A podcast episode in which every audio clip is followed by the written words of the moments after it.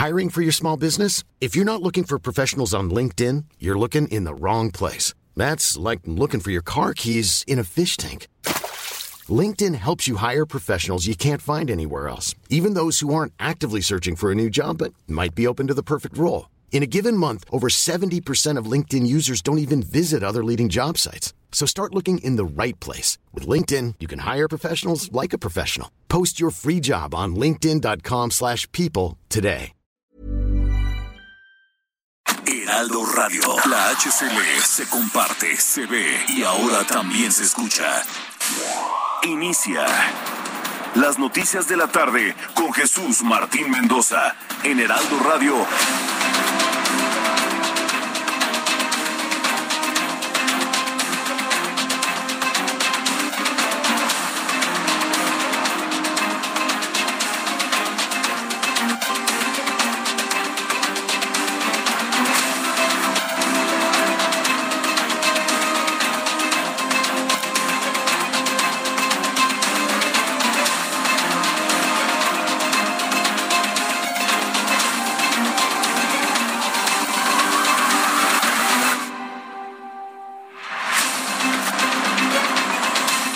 Seis de la tarde en punto, las seis en punto en el tiempo del centro de la República Mexicana. Señoras y señores, qué gusto que nos estén acompañando aquí en este espacio. Las noticias de la tarde a través de la señal de Heraldo Radio, la frecuencia que usted sintoniza, en donde nos esté escuchando en su dispositivo móvil, en el carro, en su hogar, por supuesto, donde quiera que nos esté sintonizando, en la página www.heraldodemexico.com.mx. Aquí en el Valle de México es el 98.5 de FM, pero saludamos como siempre a los que nos siguen, nos escuchan a lo largo y ancho de la República Mexicana a través de las diferentes frecuencias locales hasta donde tiene alcance Heraldo Radio de norte a sur y de sur a norte, por supuesto. Y también nos puede ver eh, aquí en transmisión en tiempo real en nuestras cámaras web que están instaladas en la cabina principal de Heraldo Radio. Aquí nos puede ver y saludamos a los que nos escuchan allá en Estados Unidos, en Beaumont, en Houston, en Chicago, en Atlanta y nos ven también a través de Now Media Televisión. Estamos transmitiendo completamente en vivo desde Torre Carracha, aquí ubicado en Insurgente Sur 1271, casi, casi esquina con Félix Cuevas. Aquí estamos, son las instalaciones de Heraldo Media Group, desde donde estamos transmitiendo. Bueno, pues a nombre del titular de este espacio le doy la más cordial bienvenida. Le saluda Manuel Zamacona. Nos pueden seguir a través de nuestras redes sociales, arroba Zamacona al aire, arroba Zamacona al aire, ahí nos pueden seguir, nos pueden eh, mandar sus quejas, comentarios, denuncias, opiniones, por supuesto, para estar en comunicación aquí, a hacer de este un espacio en donde se abra un canal también de comunicación para ustedes, porque el debate pues es lo que enriquece también a los medios de comunicación sin duda. Bueno, pues tenemos un gran programa, eh, el acta del INE, la resolución de la Suprema Corte y del Tribunal Electoral del Poder Judicial de la Federación, cómo entender todo eso. Vamos a platicar con nuestro analista político Julio Jiménez sobre el tema. Se va a realizar la revocación de mandato. De cualquier manera, el presidente ya había dicho, ¿no? Que si no había resolución, pues eh, lo iba a hacer la gente. La encuesta pudiera ser telefónica para que usted diga, ¿quiere que siga López Obrador al frente de la presidencia? Y bueno, pues diga sí o no. ¿No? De cualquier manera, el resultado de esta encuesta se sabe por demás. Bueno, eh, evidentemente, el presidente López Obrador ya celebró la resolución del Tribunal Electoral del Poder Judicial de la Federación. Eh, nos están preguntando también sobre el incremento de becas de bienestar en Benito Juárez. Para los que, nos, los que nos escuchan, también le vamos a entrar al tema. ¿Cuánto van a cobrar los alumnos en el 2022? Que ya, por cierto, pues estamos a unas horas, a unas horas de recibir el 2022. Todavía falta un poco, pero ya queda menos. Detuvieron al ex líder del PRI en la capital, Cuauhtémoc Gutiérrez de la Torre. Le apodaban el rey de la basura. Yo diría que el príncipe de la basura porque el rey era su papá, ¿no? Algunos medios le pusieron el rey de la basura, otros el príncipe. También era conocido como el basurita, así se le conocía a Cuauhtémoc Gutiérrez de la Torre, quien presuntamente está acusado por, eh, pues, encabezar ahí una red de delitos sexuales, de explotación sexual. Entonces, bueno, le vamos a entrar a estos y muchos más temas aquí, tendencias, por supuesto, en el Heraldo de México. Está usted a través de la señal de Heraldo Radio cuando son las seis de la tarde con tres minutos. Vamos con lo más importante generado hasta el momento. El Consejo General del Instituto Nacional Electoral, el INE, acordó acatar los fallos del Tribunal Electoral Federal y también la Suprema Corte de Justicia de la Nación, que le ordenó continuar con la organización de la consulta de revocación de mandato y resolvió hacer ajustes en el presupuesto del INE para hacer este ejercicio.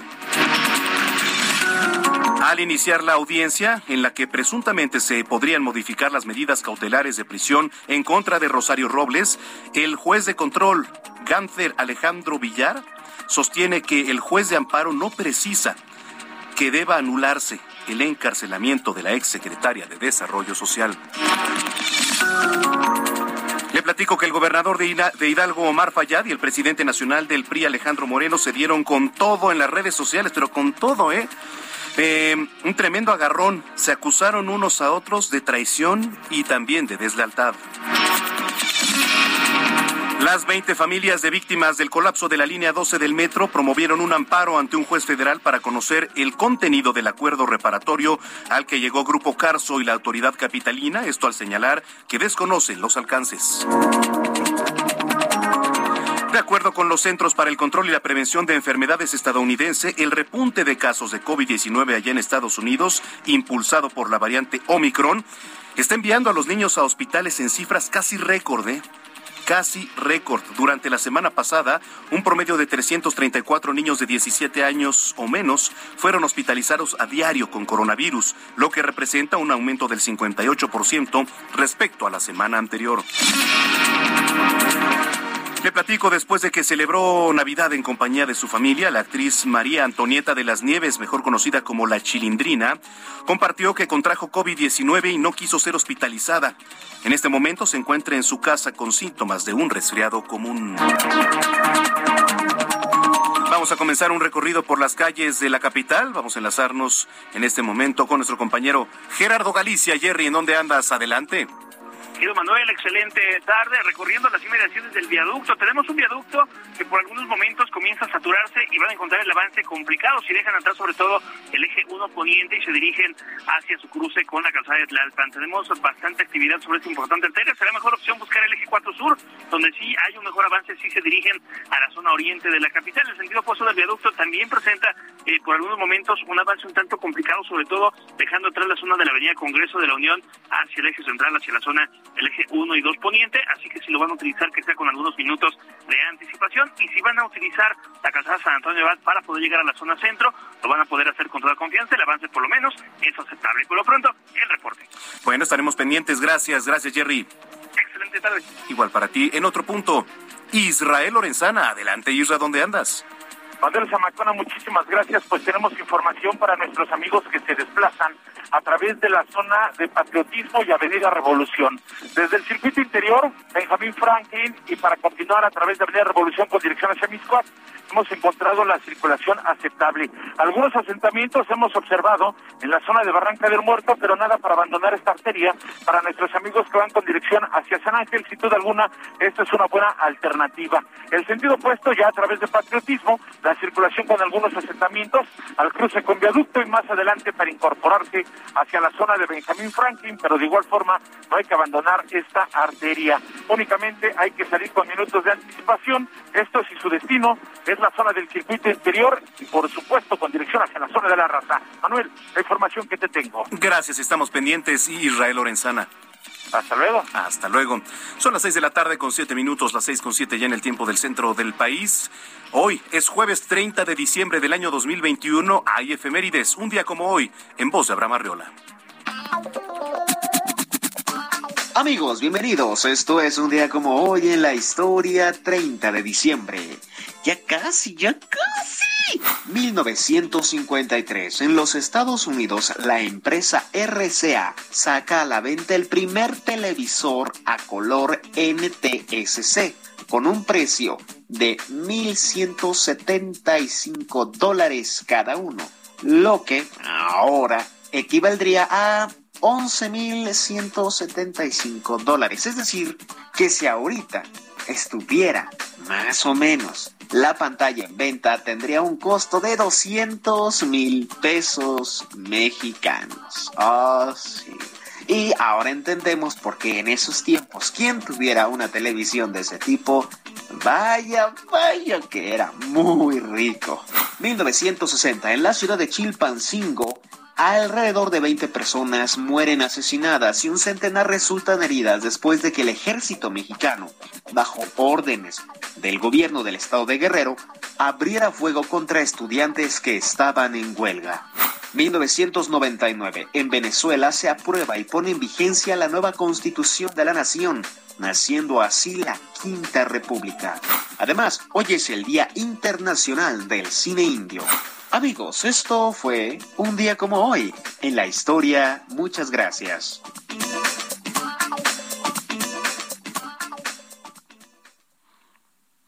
Bueno, pues ahí está. Sí, por cierto, eh, ayer le platicábamos, se lo adelantamos, que hoy es el Día Mundial del Cine Indio. Más adelante le voy a decir por qué se celebra hoy el Día del Cine Indio.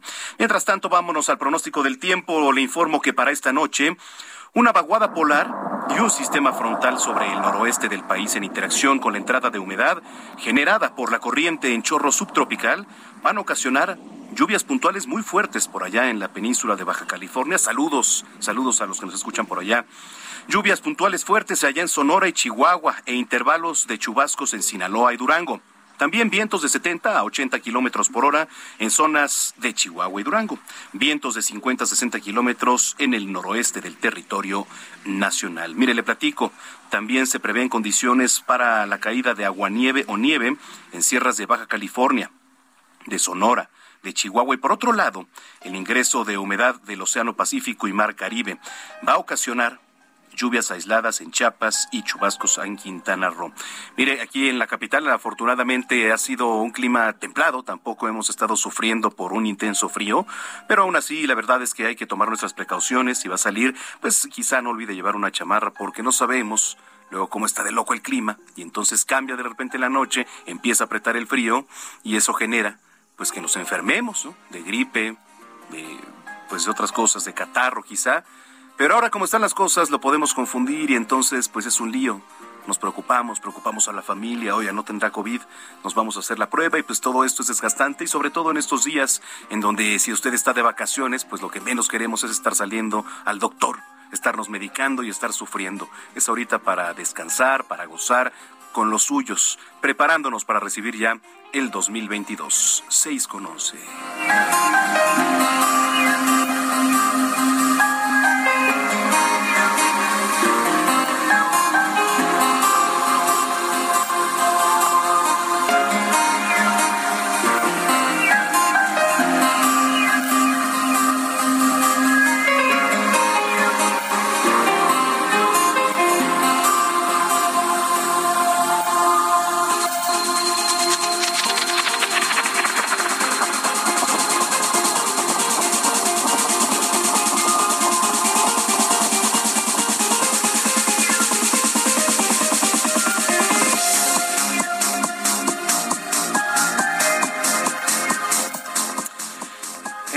De ayer fue tendencia Six Flags, este parque recreativo en las redes sociales. Seguramente se dio cuenta y si no, le voy a poner en contexto. Eh, un usuario de Twitter denunció que Six Flags discriminó a sus amigos por estarse besando en el público, bueno, en público más bien, dentro de estas instalaciones. Y al respecto, el Consejo para Prevenir y Eliminar la Discriminación, el COPRED, informó que ya abrió un expediente sobre el caso. Ante ello, el eh, director, o bueno, la persona que estaba a cargo de este parque, argumentó que el parque es un ambiente familiar. Ese fue su argumento, ¿eh?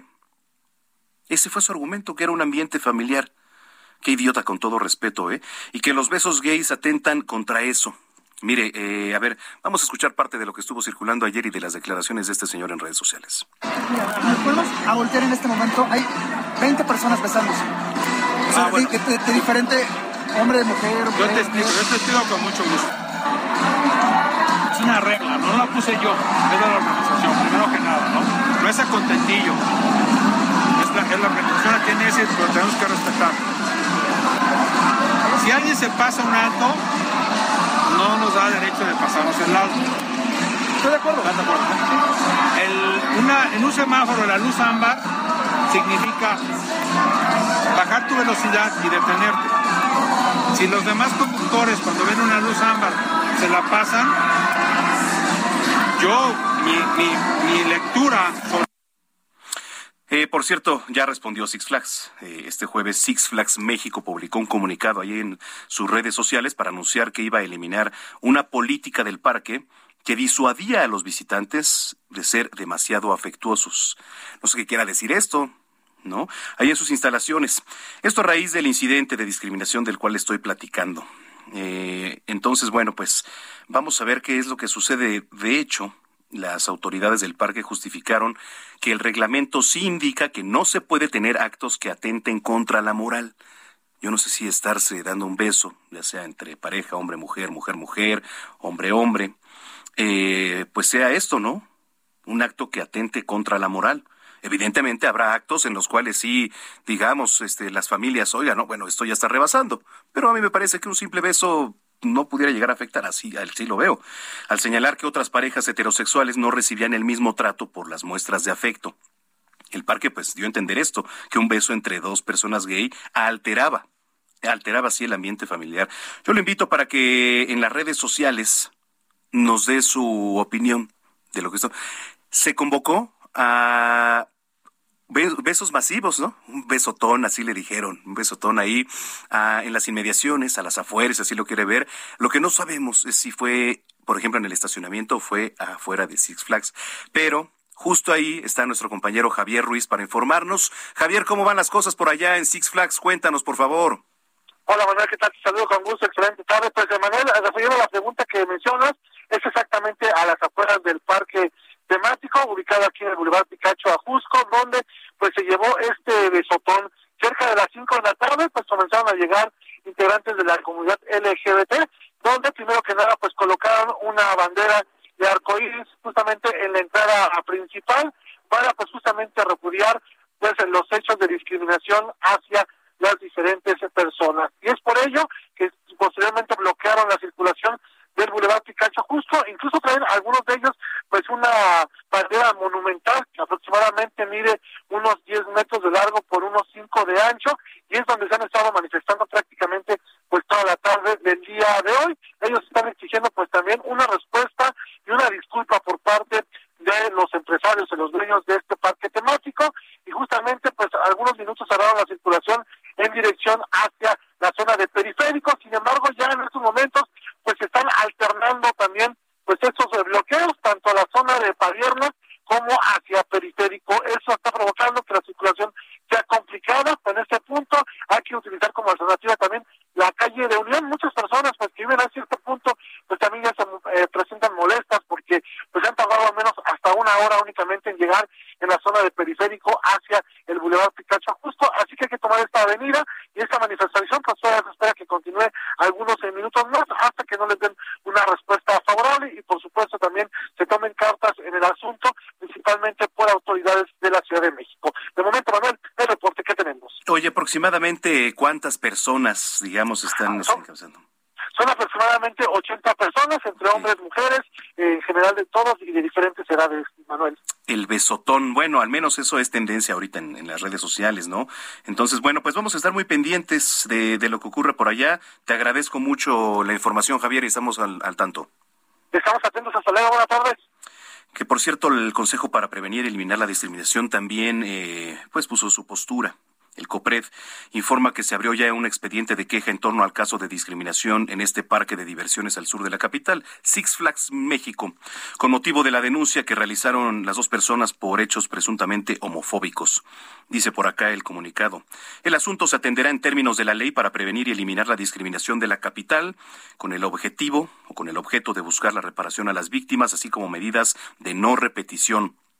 Esto podría traducirse pues en diversas acciones, siempre en acuerdo con las víctimas, como disculpa pública, cursos de sensibilización a todo su personal, que buenas falta le hace, así como revisión de su normativa para que se ajuste a los principios y estándares legales de derechos humanos en esta ciudad.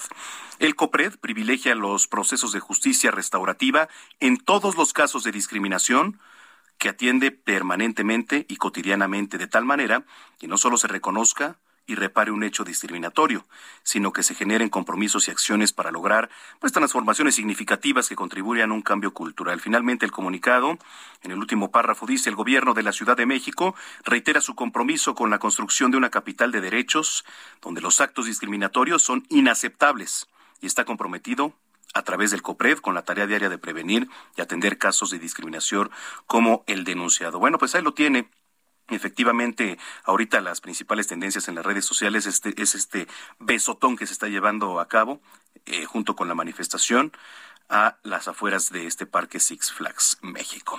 Bueno, son las seis de la tarde con 18 minutos, seis con 18 minutos aquí en el tiempo del centro del país. El presidente, el presidente Andrés Manuel López Obrador celebró la resolución del Tribunal Electoral de que no se puede posponer la consulta de revocación de mandato como había aprobado el Consejo General del INE y dijo que Hacienda podría aportar recursos para la organización de este ejercicio si es que no afecta a los programas sociales. Mire, respecto a la adición a la sentencia que Hacienda deberá resolver en caso de que el INE pues le haga una solicitud de recursos adicionales para este ejercicio, el presidente dijo que es un asunto que debe analizar la dependencia para determinar si puede, si tiene la posibilidad.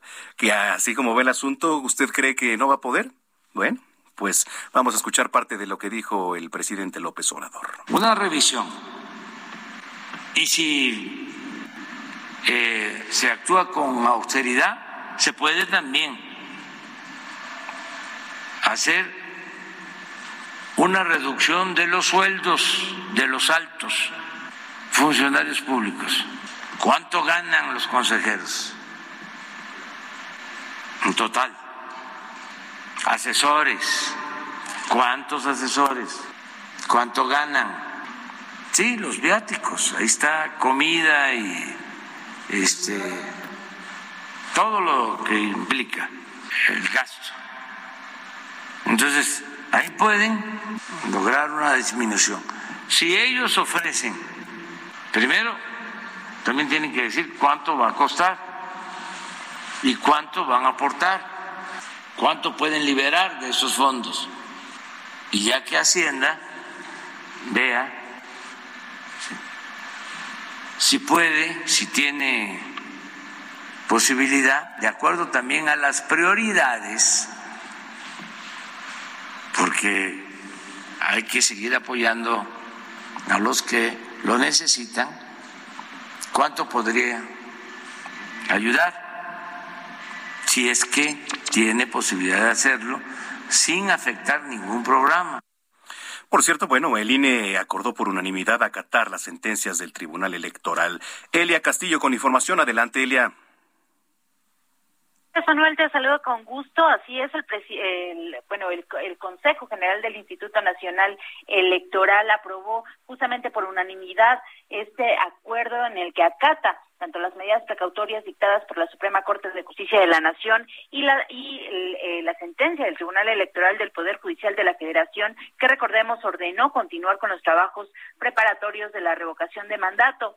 Eh, claro que destacaron que se debe realizar la adecuación presupuestal y en su caso solicitar a la Secretaría de Hacienda y Crédito Público los recursos adicionales para este ejercicio democrático que deberá proveer al Instituto Nacional Electoral. En sesión extraordinaria este jueves se discutió y votó justamente este acuerdo. En, eh, durante la discusión, durante los posicionamientos, el consejero presidente del Instituto Nacional Electoral, Lorenzo Córdoba, subrayó, Manuel, que el órgano legislativo, el órgano electoral, perdón, hará lo que esté a su alcance, pero advirtió que nadie está obligado a lo imposible. Eh, el consejero presidente pidió que se eh, pues se analice, se lea con detenimiento y a profundidad esta sentencia del Tribunal Electoral del Poder Judicial Federación de la Federación que dijo obliga a la Secretaría de Hacienda a que una vez que el Instituto Nacional Electoral le solicite los recursos necesarios, pues se los provea. Señaló el eh, consejero presidente que pues esta vez Hacienda no va a poder responderle como respondió la última vez con el tema de los recursos para la, consulta popular en la que se le preguntó a los ciudadanos si se debía o no enjuiciar a los actores políticos del pasado, en donde la Secretaría pues le dijo al INE que pues no, que no había recursos y que hiciera la consulta con lo que tenía, ¿no?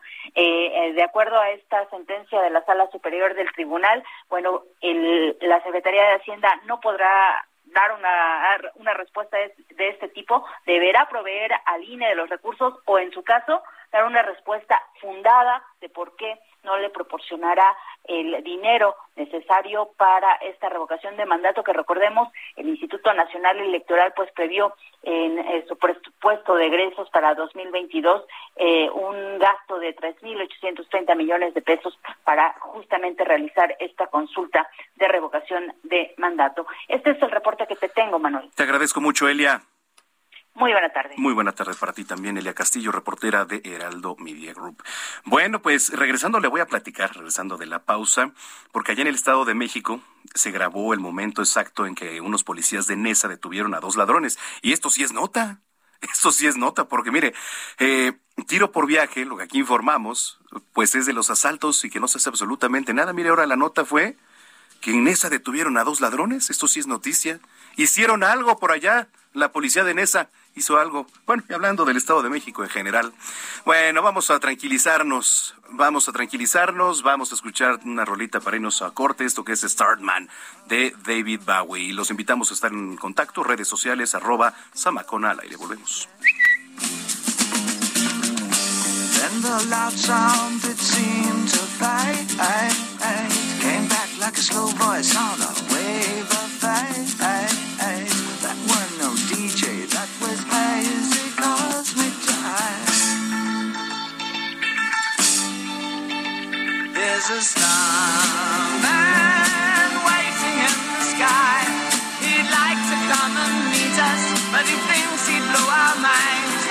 Escuchas a Jesús Martín Mendoza con las noticias de la tarde por Heraldo Radio, una estación de Heraldo Media Group.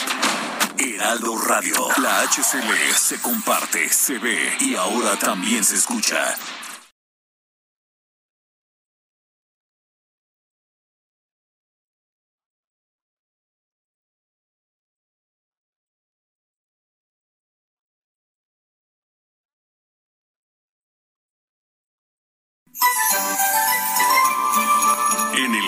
Radio te queremos dar las gracias por permitirnos entrar en tu hogar día con día. Te deseamos unas muy felices fiestas rodeado de aquellos que amas. Heraldo Radio, la HCL se comparte, se ve y ahora también se escucha. Escucha las noticias de la tarde con Jesús Martín Mendoza. Regresamos. ¿Qué tal amigos del Heraldo Radio? Si ya empezaron a sacar los adornos de Navidad, esto es para todos ustedes. Historias mágicas del primer Selfie Museum de Navidad llega a la Ciudad de México con los selfie spots más impactantes. ¿Estás listo? Historias Mágicas es un espacio único para disfrutar al máximo esta temporada. Está diseñado para generar los mejores contenidos, fotografías, videos, TikToks, lo que quieras, compartir tu espíritu navideño y llenar las redes sociales de buenos deseos. Espéralo. Del primero de diciembre al 9 de enero en el centro comercial Encuentro Fortuna. Aparte el día y prepara tu outfit navideño. La foto de Navidad que más likes va a tener en tu Instagram está a punto de suceder. Esta es la señal que esperabas para invitar a tu date, a tu crush, a quien tú quieras y empezar con todo la Navidad. Compra ya tus boletos en historiasmágicas.com. Deja de imaginar la foto perfecta y ven a vivirla en Historias Mágicas.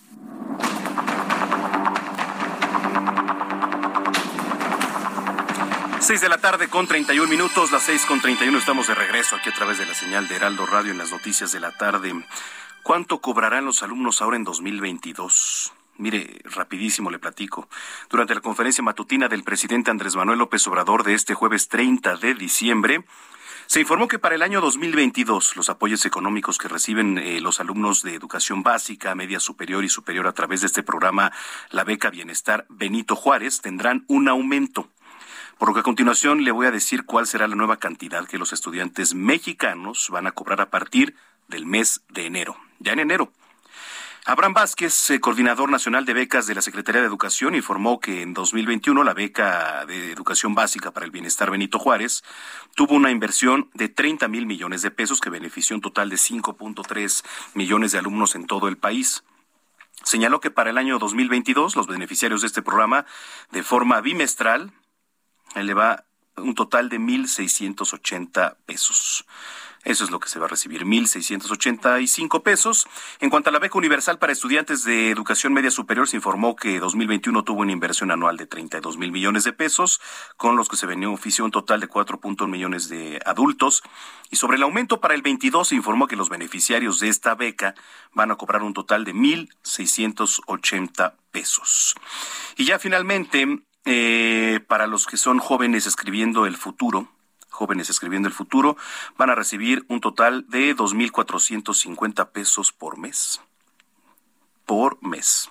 Eh, o, por cierto, otros programas también están aumentando, eh, programas sociales. Uno de los principales apoyos económicos, por cierto, fue este pensión para la bienestar, pensión para el bienestar de las personas adultas mayores, hay que recordarlo. En 2022 va a pasar a 3.850 pesos por bimestre. Así que bueno, pues hay que tomarlo en cuenta. Son las seis con treinta y tres minutos, las seis con treinta y tres y al inicio de este espacio pues le platicaba lo que sucedió ya con el INE. De hecho, nuestra compañera Elia, Elia Castillo nos platicaba. Por unanimidad de votos, el Consejo General del INE ya aprobó este acuerdo con el que se acata tanto las medidas precautorias dictadas por la Suprema Corte de Justicia de la Nación y el Tribunal Electoral del Poder Judicial de la Federación, que ordena continuar con los trabajos preparatorios de la revocación de mandato. Sí, realizan una adecuación presupuestal y en su caso se tiene que solicitar a Hacienda y Crédito Público los recursos adicionales. En la línea telefónica, el doctor Julio Jiménez, analista político, colaborador de este espacio, a quien le doy la más cordial bienvenida, como siempre. Mi estimado Julio, ¿cómo estás? Muy buenas tardes. Manuel, ¿qué tal? Muy buenas tardes. Siempre es un gusto saludarte a tus órdenes. Feliz año, además. Gracias. Igualmente, ¿se cumplió tu este pronóstico? sí, mira, la verdad es un tema que ha generado mucha polémica en redes sociales, ha generado debate institucional, ha generado acciones legislativas y tal parece que hasta una denuncia penal que finalmente ya no ratificó el líder de, de la Cámara de Diputados, este diputado eh, morenista, que efectivamente, Manuel, pues eh, ha generado especulación, ha generado incertidumbre institucional y más aún un debate jurídico institucional. Aquí qué lectura le podemos dar, ¿no? Porque eh, en todo caso lo que se ordenó fue continuar con los trabajos preparatorios. ¿Esto tiene vuelta atrás?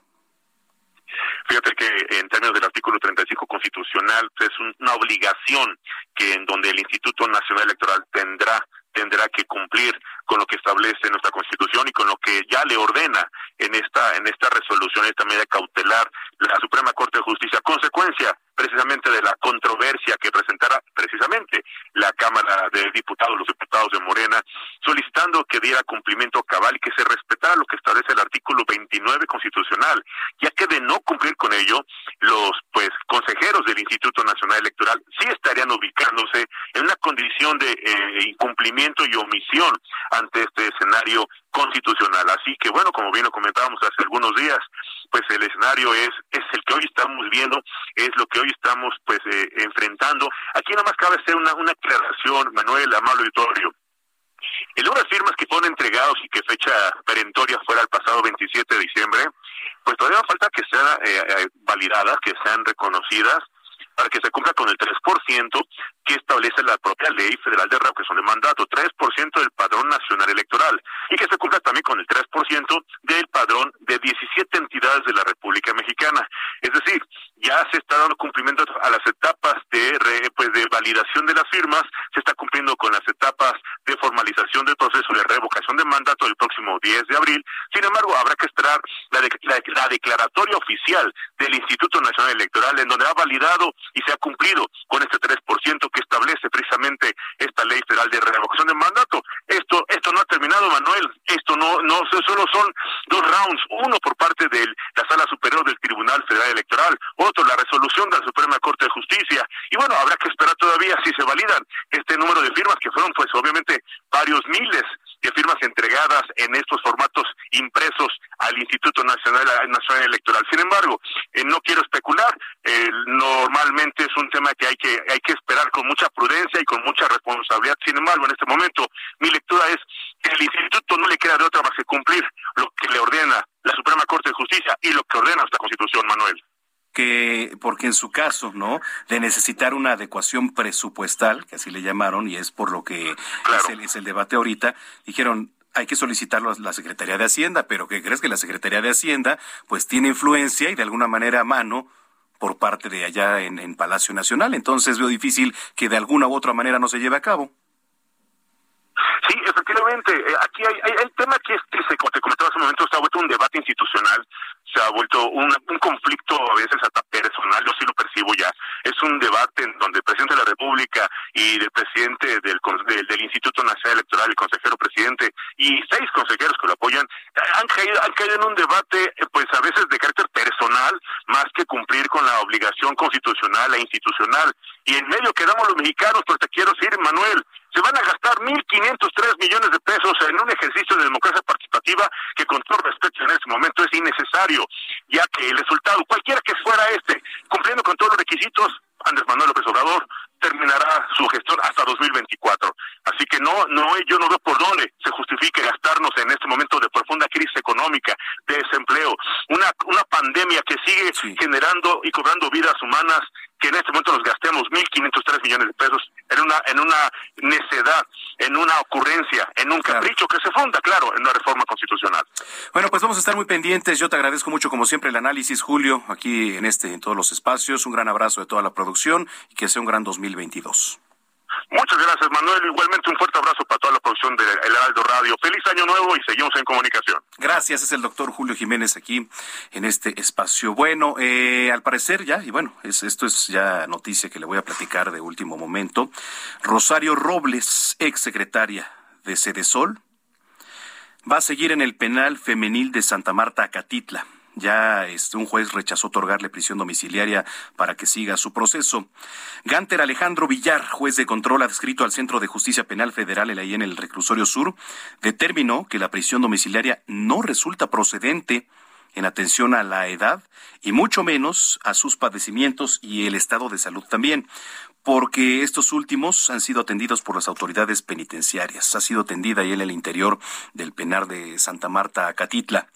Dijo que en todo momento, pues tiene sus derechos para que en caso de que no sea atendida por las autoridades penitenciarias en cuanto a su salud, bueno, pues pueda presentar su petición ante el juez de ejecución competente. Así que bueno, pues al parecer eh, Rosario Robles regresa a Santa Marta Catitla.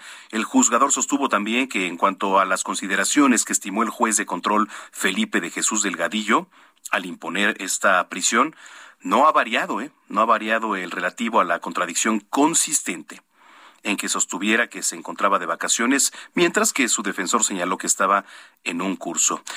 Bueno, pues vamos a estar muy pendientes. Eh, déjeme le platico que Alejandro Villar indicó que los aspectos que subsisten en su contra, o sea, lo relativo a que no varió la existencia de un oficio por parte de Senapi, que señaló que se encontraba en Costa Rica cuando dijo que no cuenta con recursos, la mención de señalar que solo contaba con un domicilio cuando en realidad tenía otros, hay que recordar, ¿eh? así como el análisis de la posible pena a imponer.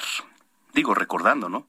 recordando lo, anterior. Entonces, pues vamos a estar pendientes. ¿Hay alguien por ahí en el, en el penal? Bueno, vamos a estar buscando, parece que tenemos información. Son las seis de la tarde con 40 minutos en lo que logramos enlazarnos allá hasta el penal de Santa Marta Catitla. Déjeme platicarlo y hay algo que pues de verdad eh, es preocupante en, las últimas horas, en los últimos días. De hecho, hoy se publica en la página número 20 del Heraldo de México en su versión impresa Dice, el tsunami de contagios por la variante Omicron de COVID-19 aumenta la presión sobre los sistemas sanitarios que están al borde del colapso. Esto lo advierte la Organización Mundial de la Salud. Ahorita le voy a seguir platicando de ello porque ahí en el penal de Santa Marta, Catitla, está nuestro compañero Jorge Almaquio que nos tiene la información de Rosario Robles. Adelante, Jorge. Hola, ¿qué tal Manuel? ¿Cómo te va? Muy buenas noches a los amigos del auditorio, a los amigos del Heraldo Radio. Nos encontramos a las afueras del reclusorio preventivo sur, en donde hasta este punto llegó Rosario Robles alrededor de las 1.44 horas. Y bueno, desafortunadamente o afortunadamente para otros, por quinta ocasión un juez federal negó la salida de Rosario Robles del penal de Santa Marta Catitla, donde ha estado recluida y donde se encuentra desde el 13 de agosto del 2019 por el delito de ejercicio debido de servicio público en la modalidad de omisión del desvío de 5.500 millones de pesos relacionados con la estafa maestra. El juez del Centro de Justicia Federal Gante Alejandro Villar Ceballos ratificó la medida cautelar de prisión preventiva justificada y aseguró Manuel que los argumentos relativos a los padecimientos y estados de salud de la exsecretaria de Desarrollo Social que eh, eh, puso, interpuso en, en una revisión de amparo, pues no son suficientes para estimar que corre un riesgo de continuar interna. El impartidor de justicia aseguró que en todo momento la imputada tiene expedito su derecho para que en caso de que pues no sea atendida médicamente por las autoridades penitenciarias en cuanto a su salud, bueno, presente la petición correspondiente ante el juez de ejecución competente.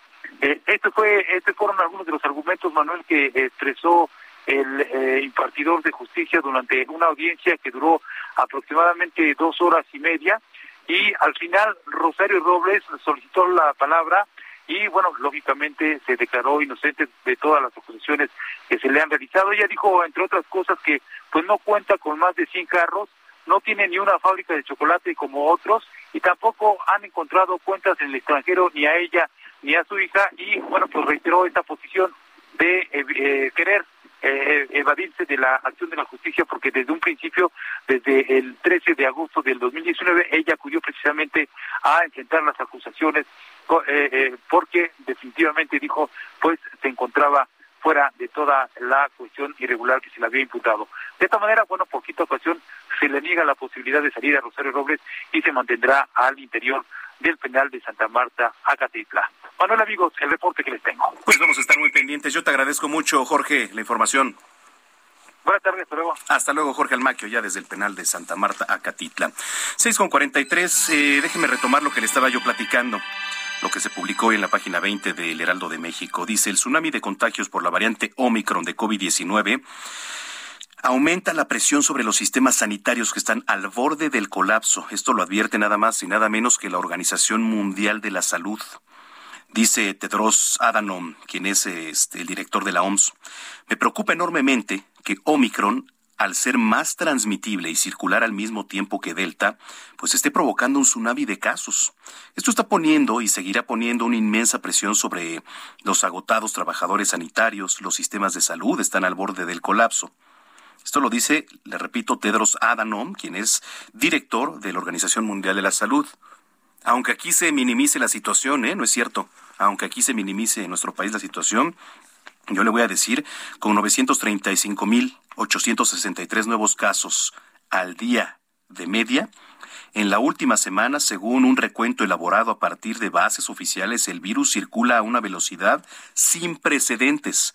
La mayoría de nuevas infecciones se han contabilizado en Europa, donde varios países sí registraron nuevos máximos históricos. Mire, nada más en Francia, en las últimas 24 horas se registraron 208 mil casos nuevos de COVID-19, no, no, muy por detrás de Estados Unidos, ¿eh? donde el martes contabilizaron una media semanal récord de 265 mil 427 contagios y le estoy hablando que son diarios. Diarios según la Universidad John Hopkins. Reino Unido, por ejemplo, se registraron más de 183 mil casos adicionales de 10 mil personas que están hospitalizadas. En fin, pues la verdad es que sí es preocupante. Y si la Organización Mundial de la Salud está en alerta, pues nosotros también debemos estarlo. Estar preocupados ahorita, bueno, más bien estar ocupados en em, cuidarnos. Sobre esto, sobre esto, mire, ya el secretario de Salud Estatal de allá de Baja California, Adrián Medina, confirmó el primer caso de la variante Omicron. ¿Qué significa? ¿Qué significa esto? Bueno, pues que la velocidad del contagio puede traer a muchos otros más. Entonces, ya informó que la de la secuenciación fue realizada en el Instituto Nacional de Medicina Genómica y reportada al Instituto de Diagnóstico y Referencia Epidemiológico. Se trata de un hombre de 40 años de edad, originario de Mexicali, quien acudió a realizarse la prueba PCR a un laboratorio privado en esta capital el pasado 13 de diciembre. Y la muestra se procesó, fue remitida a la Ciudad de México para la pues secuenciación genómica conforme establece el protocolo en este punto de la pandemia. Entonces, eh, pues creo que no hay más que decir. Creo que nos debemos seguir cuidando, a pesar de que esta variante Omicron no sea más agresiva que la Delta, pero ayer nos decía el experto, tampoco quiere decir que sea menos, menos agresiva. No es más, pero tampoco es menos. Entonces, bueno, pues vamos a estar muy pendientes. Las seis de la tarde ya con 46 minutos. Eh, Oiga, Eduardo Clark, eh, director del área tecnológica en la Agencia Digital de Innovación Pública, informó que la Ciudad de México iniciará año nuevo en semáforo verde. Por cierto, hablando de todo esto, vamos a iniciar en semáforo verde. A pesar de que ya se cancelaron el concierto de Año Nuevo, a pesar de que hoy es el último día, o ya, mire, creo que hasta las seis de la tarde era en esta viña navideña en el Zócalo, vamos a iniciar en semáforo verde. Se va a mantener dos semanas más así, con un puntaje de 3.4 de 40, con lo cual se cumplirán 10 semanas ya consecutivas en el riesgo más bajo de contagios de acuerdo al semáforo epidemiológico por COVID-19. Y en ese sentido, la jefa de gobierno, Claudia Sheinbaum, señaló que hay un repunte también, hay un repunte ligero de casos positivos de COVID-19, pero que no se han registrado incremento en las hospitalizaciones, por lo que aún se puede hablar de una nueva ola. Bueno, Gerardo Suárez nos tiene más información. Adelante, Gerardo. Muy buenas tardes, Manuel. El número de casos de la variante Omicron de COVID-19 que han sido identificados en México subió a 254, esto de acuerdo con la última actualización de la base de datos GSAID disponible en Internet. Apenas el 26 de diciembre pasado se habían reportado 42 casos y en una revisión que habíamos hecho ayer iban 43. Sin embargo, este jueves la cifra de secuencias correspondientes a Omicron en México se multiplicó casi por seis respecto a este último registro y llegó a 254 casos. La mayoría de estos contagios identificados de Omicron están ubicados en la Ciudad de México y el Estado de México, así como en otros estados, por ejemplo, Tamaulipas y Sinaloa. El doctor Andreu Comas, integrante del Consorcio Mexicano de Vigilancia Genómica, el Covigen MX, informó en sus redes sociales sobre estos 254 casos de Omicron y describió que se ha utilizado un kit de pruebas PCR denominado Mastermood para ubicar varios de estos casos. Así que continúan en ascenso los casos identificados de Omicron en México, una variante que eh, por primera vez había sido identificada en Sudáfrica y ahora pues ya se ha identificado en más de 89 países de acuerdo con esta base de datos de g Esta es la información que les tengo. Bueno, pues muchas gracias Gerardo. Hasta luego, buena tarde. Buena tarde, Gerardo Suárez, con esta información. Las seis son cuarenta y nueve minutos. Le platicaba al inicio de este espacio, lo que fue nota también eh, prácticamente todos los diarios de circulación nacional, la detención el día de ayer de Cuauhtémoc Gutiérrez de la Torre, ex líder del PRI aquí en la capital, al que, bueno, se le conoce de muchas formas, el príncipe de la basura, que el basurita, pero en fin.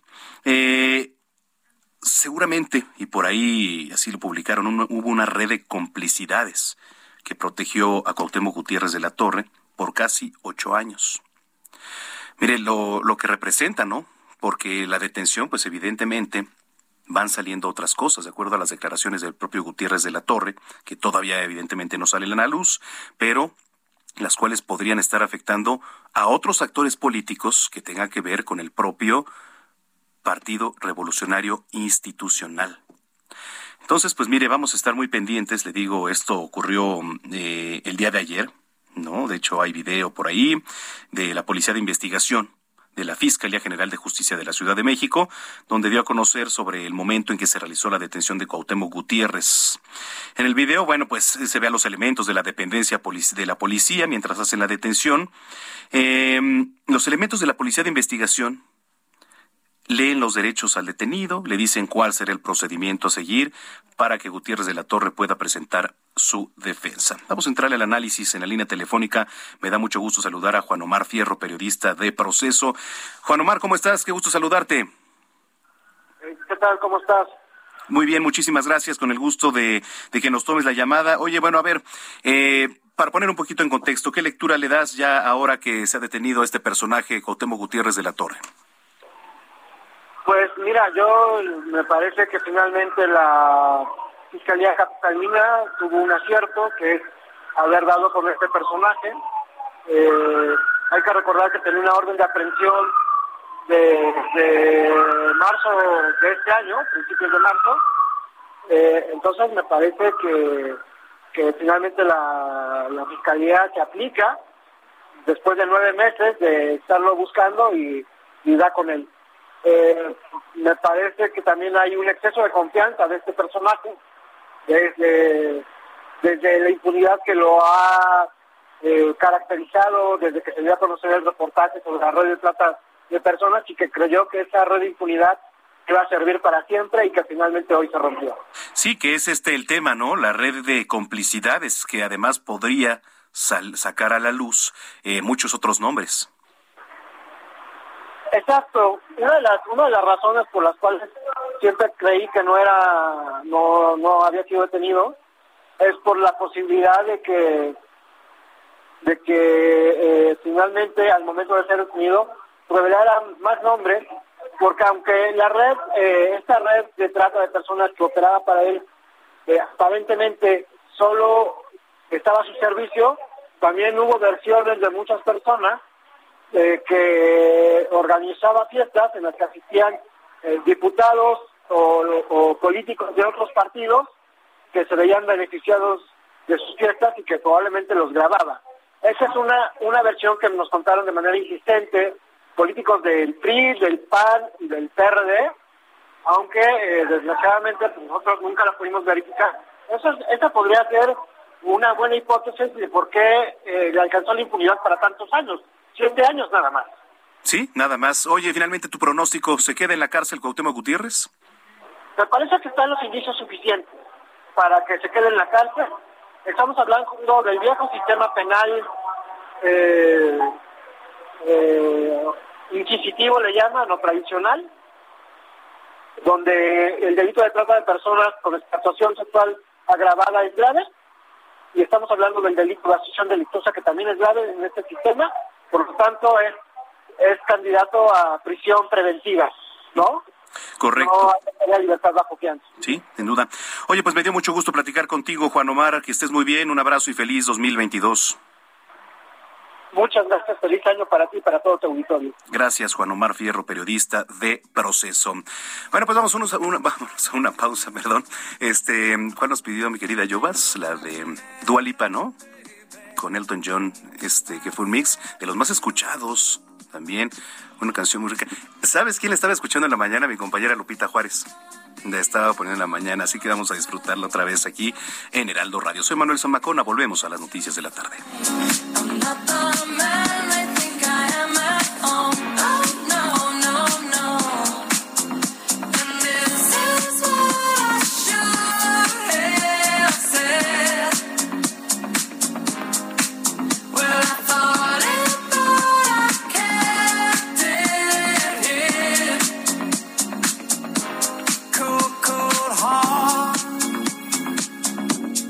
Escuchas a Jesús Martín Mendoza con las noticias de la tarde por Heraldo Radio, una estación de Heraldo Media Group. Heraldo Radio 98.5 FM, una estación de Heraldo Media Group, transmitiendo desde Avenida Insurgente Sur 1271, Torre Carrachi, con 100.000 watts de potencia radiada.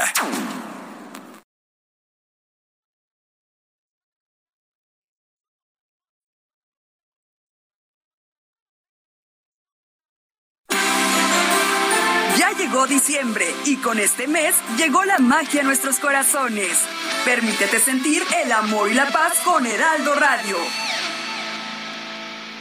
Heraldo Radio, la HCL se comparte, se ve y ahora también se escucha. Escucha las noticias de la tarde con Jesús Martín Mendoza. Regresamos.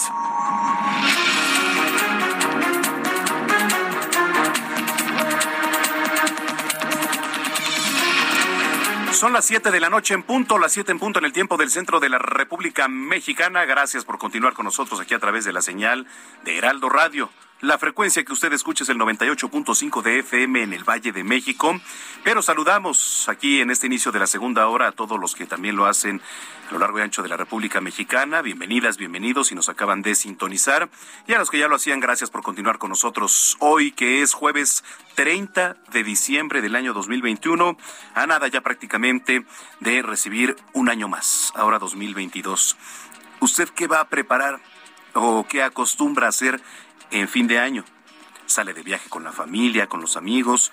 Hay personas que, por ejemplo, la Navidad suelen pasarla más en familia y Año Nuevo pues pasarla con los amigos, irse de viaje o también con la familia, por supuesto, pero en otro ambiente, digamos, o al revés, ¿eh? Al revés también, por supuesto. Entonces, bueno, yo lo invito para que se ponga en contacto con nosotros, arroba Samacona al aire, nos escriba usted, este, pues cómo la pasa, qué va a preparar de cenar, ¿no? Este, qué es lo que le gusta hacer, también, por supuesto. Y eh, por supuesto también aquí lo invito para que estemos en comunicación en arroba Samacona al aire arroba Samacona al aire y en www.heraldodemexico.com.mx heraldodemexico.com.mx ahí puede ver nuestra transmisión completamente en vivo aquí en Insurgente Sur 1271 Torre Carrachi, la cabina principal de Heraldo Radio. Bueno, pues sin más, sin más, cuando son las 7 de la noche con dos minutos, vamos con lo más importante generado hasta el momento. Le platico que Rosario Robles, exsecretaria de Sedesol y Sedatu en el sexenio pasado, seguirá en el penal femenil de Santa Marta, Acatitla. Esto luego de que un juez rechazó otorgarle prisión domiciliaria para que siga su proceso. El juez de control determinó que la prisión domiciliaria no resulta procedente en atención a la edad y mucho menos a sus padecimientos y estado de salud, por lo que, bueno, pues estos últimos han sido atendidos por las autoridades penitenciarias. Le platico que la Secretaría de Salud de Nuevo León confirmó que ya suman 26 casos detectados de la nueva variante de COVID-19 Omicron, además de que la entidad pasará color amarillo en el semáforo de riesgo epidemiológico. La Secretaría de Salud, encabezada por Almarrosa Marroquín, hizo hincapié en que esto no significa que sean los únicos en la entidad. En internacionales, Irán afirmó el jueves haber lanzado un cohete con tres aparatos de investigación espacial, un proyecto que podría ser criticado por Occidente en medio de las negociaciones por el programa nuclear de Teherán. Mientras tanto, Turquía comenzó a administrar en los hospitales de todo el país su vacuna Turcovac contra el COVID-19 desarrollada localmente en medio de un rápido aumento de los contagios debido a esta variante Omicron.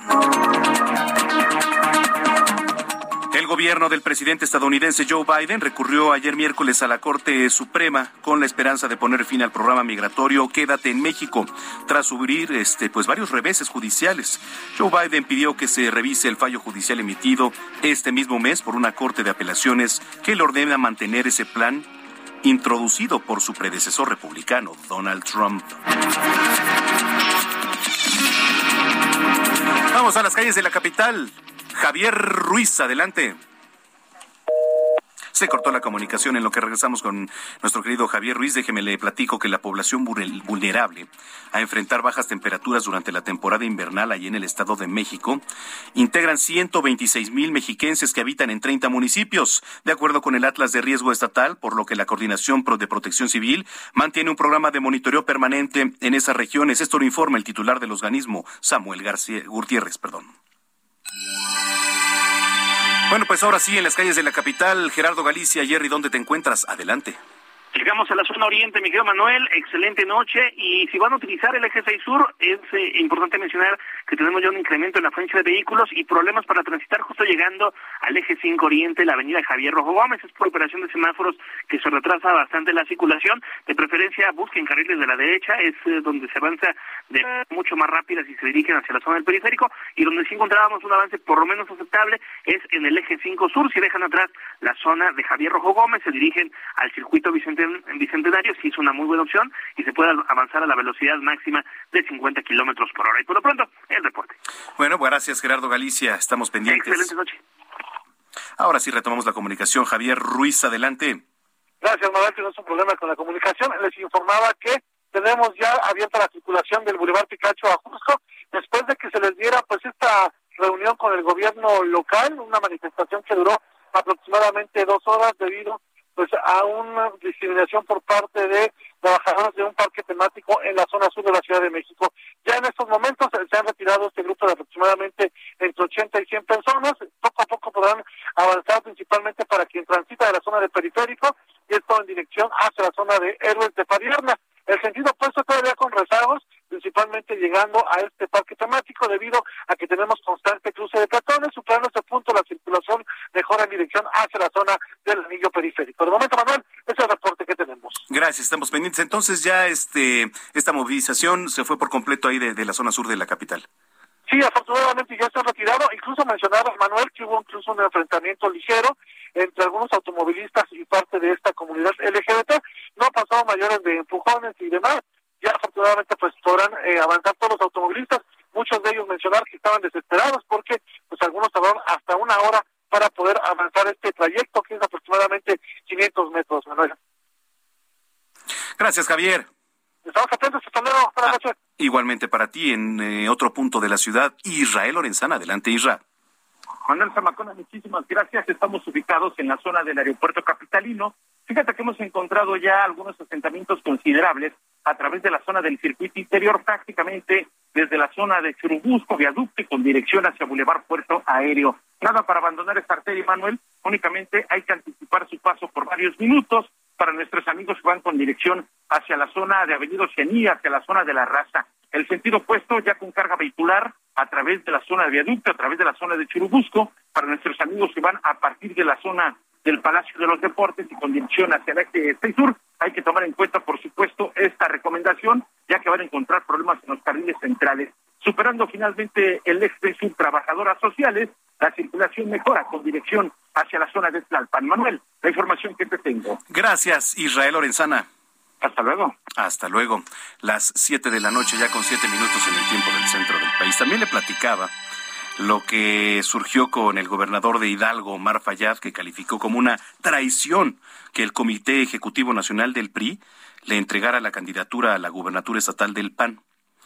Él asegura que como priista, en el marco de la ley, acompañará a quienes han decidido dar batalla por la democratización del pueblo. Y por otra parte, el presidente nacional del PRI, Alejandro Moreno, aseguró que la molestia del gobernador Fayad responde a intereses personales. Afirmó que el revolucionario institucional no va a permitir que el mandatario estatal le entregue el Estado a Morena. Señaló que a lo largo de los años Fayad ha demostrado su sumisión y entreguismo con el poder, haciendo alusión, por supuesto, al mandato que encabeza el presidente Andrés Manuel López Obrador. ¿no? Eh, pues teme, teme, por supuesto, eh, el PRI, que Omar Fayad de alguna manera llegue a ceder ante todo esto, pero se dieron un agarrón en las redes sociales que de verdad estuvo bueno y también fue tendencia ahí en, a, a, lo largo del día, sobre todo en Twitter, sobre todo en Twitter que se dan las tendencias. Bueno, oiga, déjeme le platico que el grupo parlamentario del PAN en el Congreso de la Ciudad acusó que los responsables del sistema de aguas de la Ciudad de México están llevando a cabo un acoso contra las alcaldías administradas por la oposición. Ya se veía venir, ya se veía venir este tema, ¿no? Falta agua en Azcapotzalco, falta agua en algunas otras demarcaciones que, bueno, están gobernadas por la oposición, la mayoría PAN, PRI, PRD, etcétera, ¿no? Entonces, ¿qué sale a decir la oposición? Pues que es un acoso al llevar a cabo en las, los mismos cortes de agua que no se justifican además. Y al respecto, el coordinador de los diputados panistas locales, Cristian von Roerich, eh, demandó al organismo del gobierno citadino para precisar conceptos y montos sobre presuntos adeudos con la Comisión Federal de Electricidad. Y mire, eh, ayer platicábamos también aquí en este espacio con Margarita Saldaña, la titular de la alcaldía de Escapotzalco, y nos platicaba lo mismo, ¿no? O sea, han tenido problemas con el agua. De hecho, va a actuar de forma penal, o así al menos lo adelantó. Este pues porque de alguna manera se siente un tipo de acoso hacia ellos, diciendo que a las alcaldías de la oposición, gobernadas por la oposición, que el pasado 6 de junio además, pues se llevaron una parte importante de la ciudad en donde quedó dividida prácticamente, pues han sido acosadas en una u otra forma pero así lo están diciendo. Así que vamos a estar pendientes de lo que salga. En este momento están trasladando ya a Rosario Robles de regreso al penal de Santa Marta a Catitla. Están regresando a Rosario Robles al penal de Santa Marta a Catitla.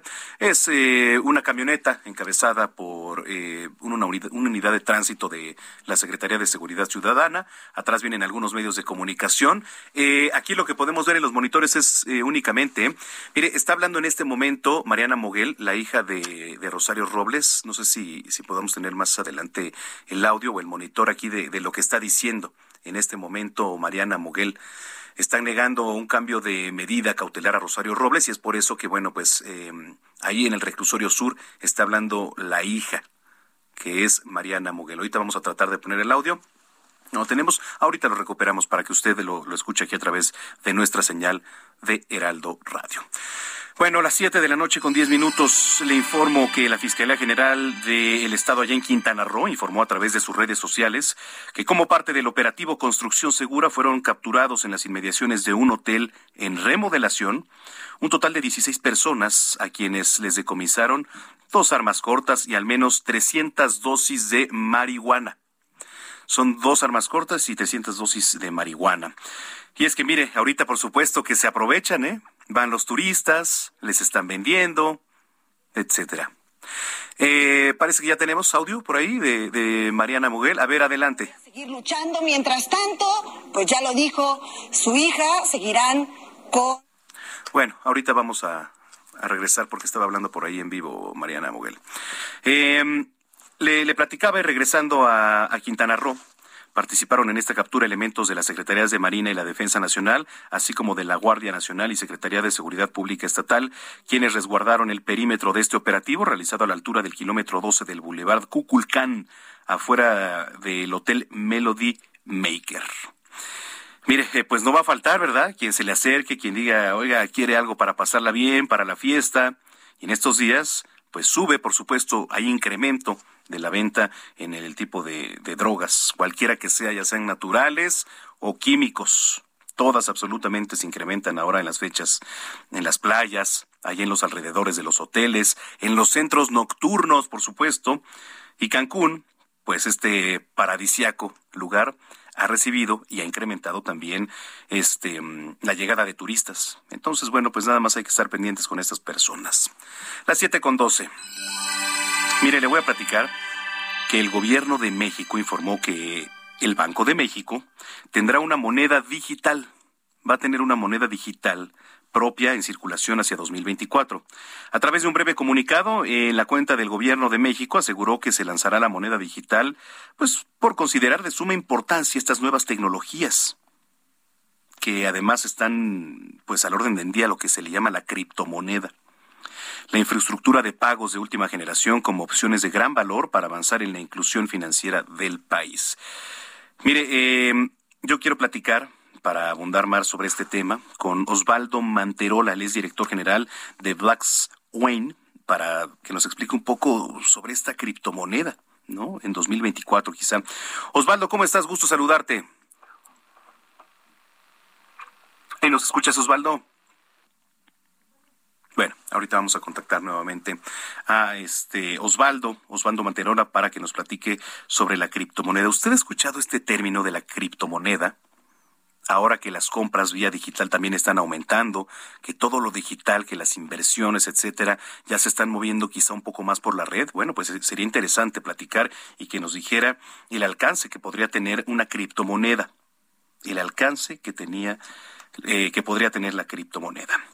Bueno, oiga, le estaba platicando del puerto de Cancún, pero vámonos ahora, vámonos ahora hasta Colima.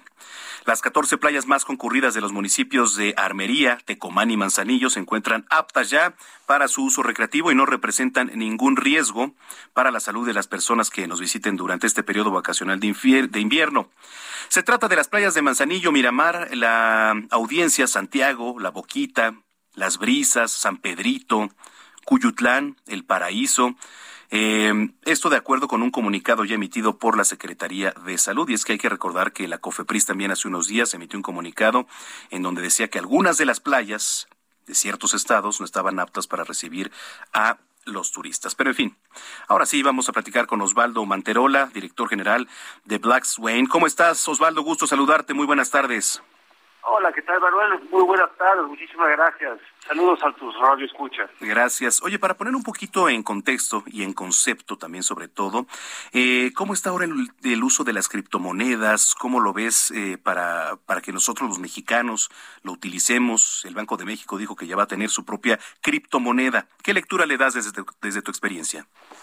Gracias, claro que sí, Manuel. Mira, primero hay que recordar que eh, tras la crisis financiera del 2008 en los Estados Unidos con las hipotecas, apareció o surgió la primera criptomoneda llamada Bitcoin, que tenía el ideal de la libertad de acabar con instituciones eh, monetarias y financieras. Entonces, aparece por ahí del 31 de octubre del 2008 y con el paso del tiempo hasta el 2021, en la actualidad ya tenemos 11 mil diferentes eh, monedas o criptomonedas que hoy podríamos decir que es una nueva, eh, es una nueva, es un nuevo dinero, es una forma nueva de, de dinero y que si bien en un principio las instituciones financieras no las veían con la seriedad que merecían porque no existía una forma física, una moneda o un papel billete, están llegando o está llegando esta moneda o esta criptomoneda pues prácticamente para empezar a sentar las bases de lo que será el dinero del futuro.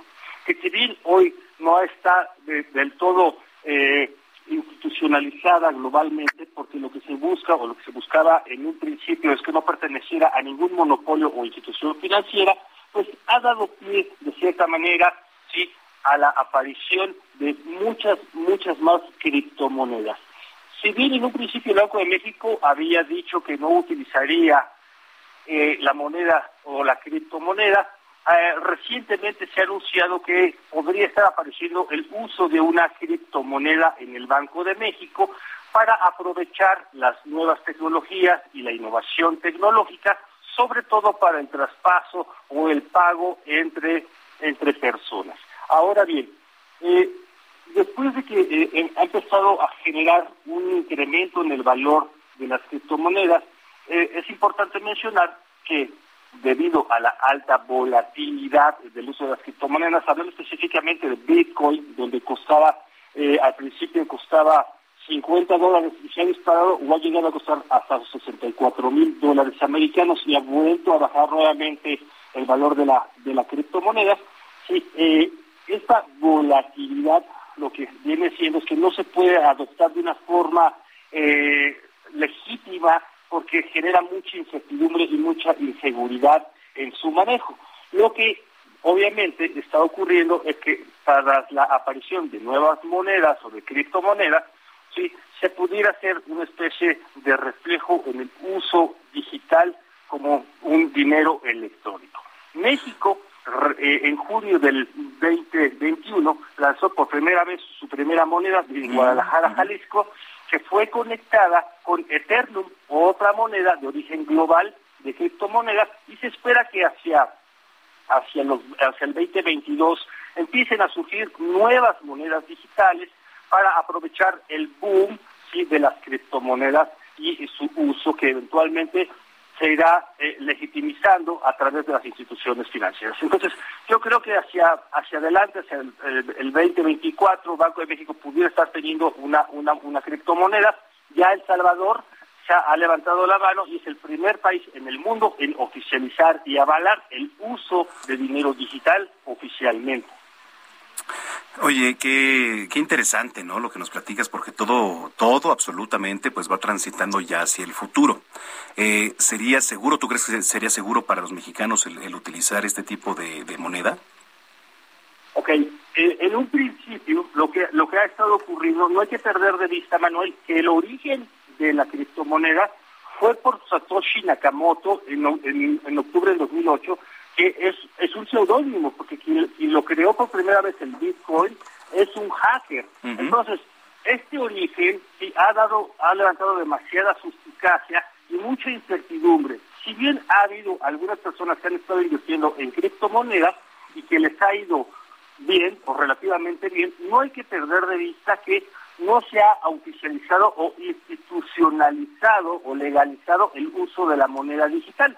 Por ejemplo, en China, te puedo decir que ya el gobierno chino ha decretado como ilegal el uso de la moneda, eh, de las monedas o de las criptomonedas, por lo cual, pues obviamente estaríamos hablando de un, tema bastante espinoso en el modo en China.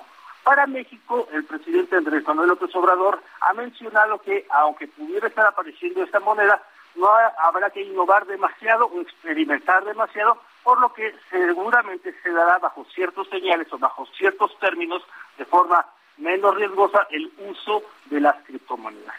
Sin lugar a dudas, Manuel, coincido en que hacia adelante está haciendo o está sentando las bases de lo que será definitivamente el dinero del futuro, porque si entendemos la evolución del dinero desde el origen de la humanidad, ¿no? desde que se intercambiaban cráneos o conchitas o piedras, y después pasando por el papel moneda o metales, definitivamente iremos hacia un mundo digital. Sí, es, es muy interesante ¿eh? lo que se viene ahora y vamos a estar muy pendientes, eh, sobre todo también capacitarnos, actualizarnos de cómo utilizarla, etcétera. Este, pues yo te agradezco mucho, Osvaldo, que hayas platicado con nosotros. Te deseamos un gran año 2022. Muchas, muchas gracias, Manuel Sabacona. Estoy en contacto con ustedes y un feliz año 2022 para ti y pues, para tus radioescuchas. Igualmente es Osvaldo Manterola, director general de Black Swain. Black Swain. Oiga, eh, pues va a ser muy interesante, ¿no? Ahora el uso, la transición hasta esto que es la criptomoneda. Bueno, oiga, usted le voy a hacer una pregunta. ¿Ya sabe si su automóvil va a pagar tenencia el próximo año? ¿Ya sabe si su automóvil va a pagar tenencia el próximo año? Con la aprobación en el Congreso del Código Fiscal para 2022 se realizaron algunas modificaciones en los pagos sobre algunos impuestos. Sin embargo, eh, le voy a platicar de algunas de las tarifas de la tenencia en la Ciudad de México para 2022. Mire, para el próximo año, el monto a pagar por la tenencia vehicular va a depender del número de cilindros de su auto. Queda de la siguiente manera. De hasta cuatro cilindros, 410 pesos es el monto de la tenencia. De cinco o seis cilindros, la tenencia va a ser de 1.226 pesos. De ocho o más cilindros, el precio va a quedar en 1.529 pesos. Los vehículos importados al país con un año modelo posterior a 1964 pagarán únicamente una cuota de 2.768 pesos. Bueno, únicamente con eso. Motocicletas, 511. 511 pesos. Vehículos destinados al transporte público de pasajeros van a pagar 1.273 vehículos de carga con placas de carga o de servicio particular, 248 pesos por cada tonelada o fracción de capacidad de carga o de arrastre. Bueno, ¿cómo sé si no debo, cómo sé si debo o no debo pagar tenencia por mi auto? Si cumple con los siguientes requisitos, la Secretaría de Finanzas ofrece un subsidio del primero de enero al 31 de marzo de 2022 para exentar el pago de la tenencia, que son los siguientes. No adeudar tenencias de años anteriores contar con la tarjeta de circulación vigente, estar registrado ante el sistema de administración tributaria como persona física. Tu vehículo no deberá exceder tampoco un valor total o mayor a los 250 mil pesos. Tómelo en cuenta, ¿eh? Por ejemplo, la depreciación y el IVA. Si usted cumple con los requisitos, solamente deberá cubrir un respaldo de 628 pesos antes del 21 de marzo. ¿Dónde pagar su tenencia? Bueno, puede acudir a, a diferentes tiendas de autoservicio, ¿verdad? Este, mm, no quiero decirlo aquí los este las marcas ni las tiendas, pero lo invitamos para que ingrese a nuestra página www.heraldodemexico.com.mx. Y asimismo, también lo voy a invitar para que se quede con nosotros después de la pausa porque está persistiendo el rezago en los rellenos sanitarios. No estamos reciclando la basura, no estamos separando. Entonces es un problema grave. Vamos a platicar al regresar del corte con el ingeniero Carlos Álvarez Flores. Vamos una pausa, vamos una pausa, volvemos.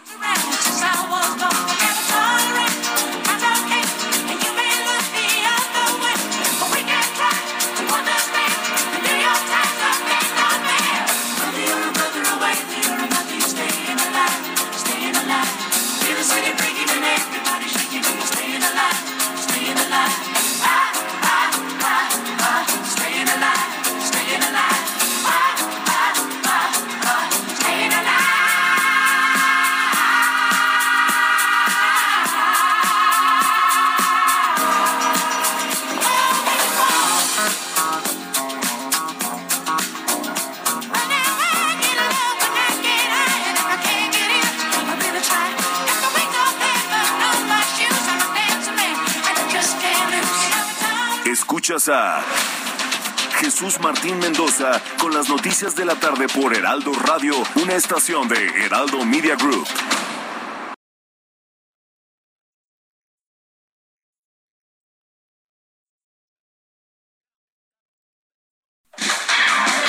Estas fiestas decembrinas en el Heraldo Radio te queremos desear que la paz abunde en tu corazón. Gracias por acompañarnos día con día. Heraldo Radio, la HCL se comparte, se ve y ahora también se escucha. Escucha las noticias de la tarde con Jesús Martín Mendoza. Regresamos.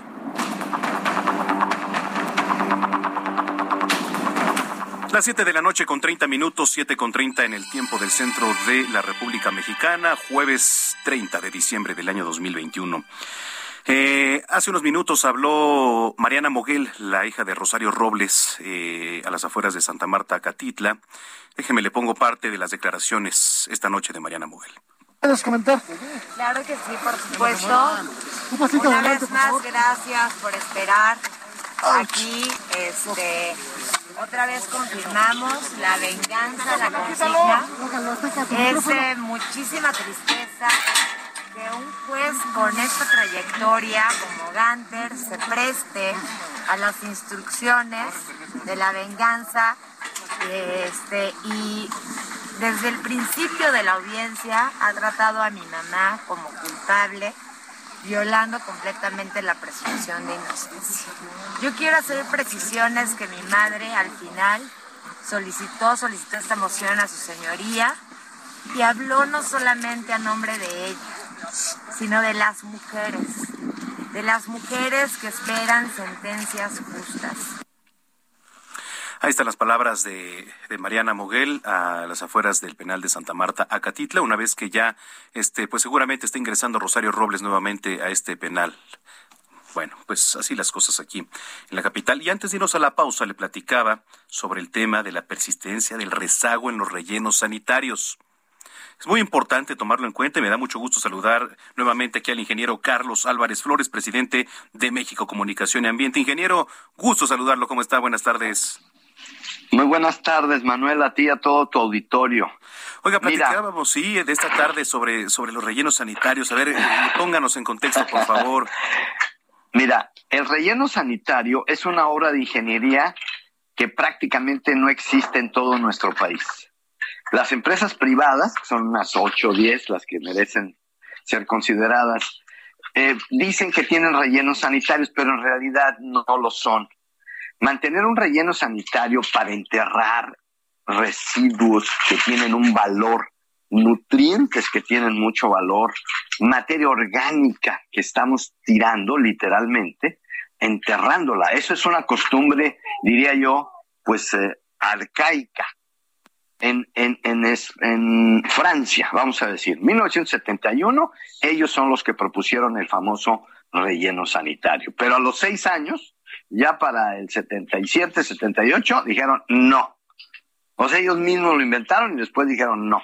Pero nosotros, como siempre, retrasados 40 o 50 años de Europa, eh, seguimos con esta pésima, arcaica, cara, contaminante costumbre del disque relleno sanitario.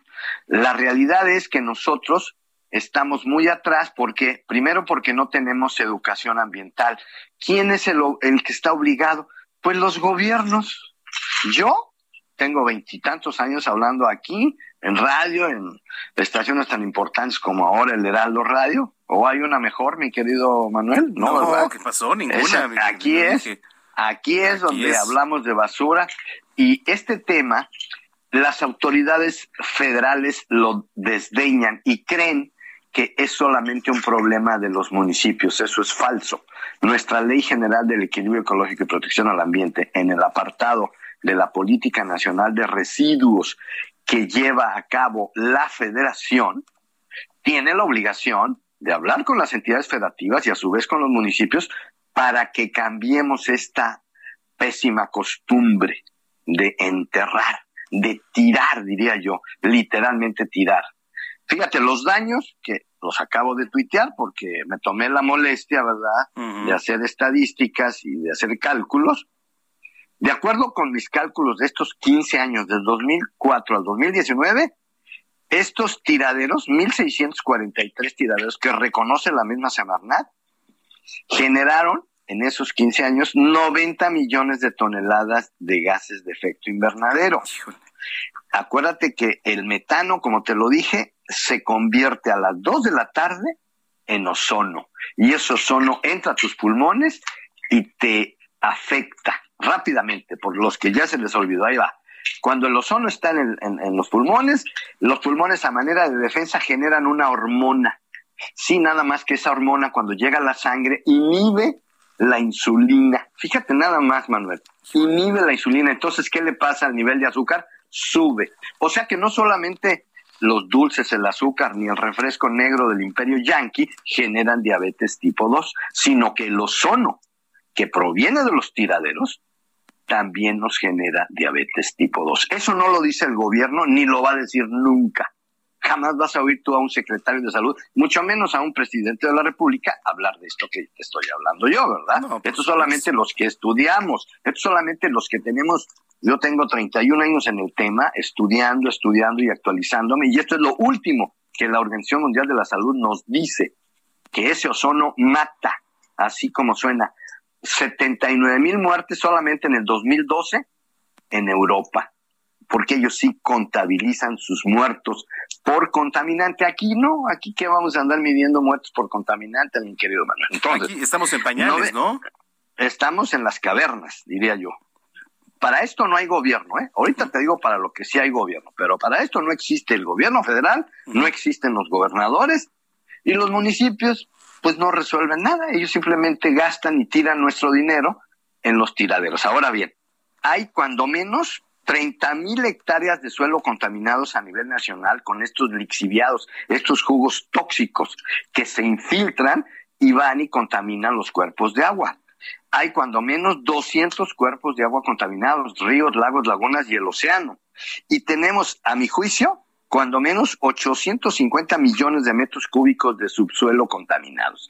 Esos son los enormes daños por esta costumbre, esta irresponsable forma de manejar nuestros residuos. Entonces, ¿quiénes somos los responsables? Sí, somos todos, sí, pero nosotros como consumidores tenemos la obligación de que nuestros gobiernos, porque lo dice la ley de residuos, ¿eh? no creas que estoy inventando nada, Manuel. Yo simplemente le recuerdo a doña Claudia Sheinbaum y a todos los gobernadores que lean la Ley General para la Prevención y Gestión Integral de los Residuos, que dice que todos ellos tienen que promover la educación ambiental para la separación, acopio y aprovechamiento de todos los residuos, no solamente de la basura, de los eléctricos y electrónicos y de los peligrosos y de los peligrosos en el hogar, porque en el hogar también generamos peligrosos, mi querido Manuel. O sea, esas sustancias como el quitacochambre, que es sosa cáustica, todos los aceites, los plaguicidas, los raticidas, los colorantes, los aromatizantes son sintéticos ese olor a aromas del, aromatizante que tienes en tu casa, Manuel,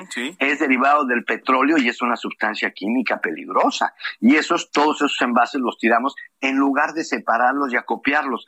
¿Quién tiene que ayudarnos, además de los gobiernos, que es obligación?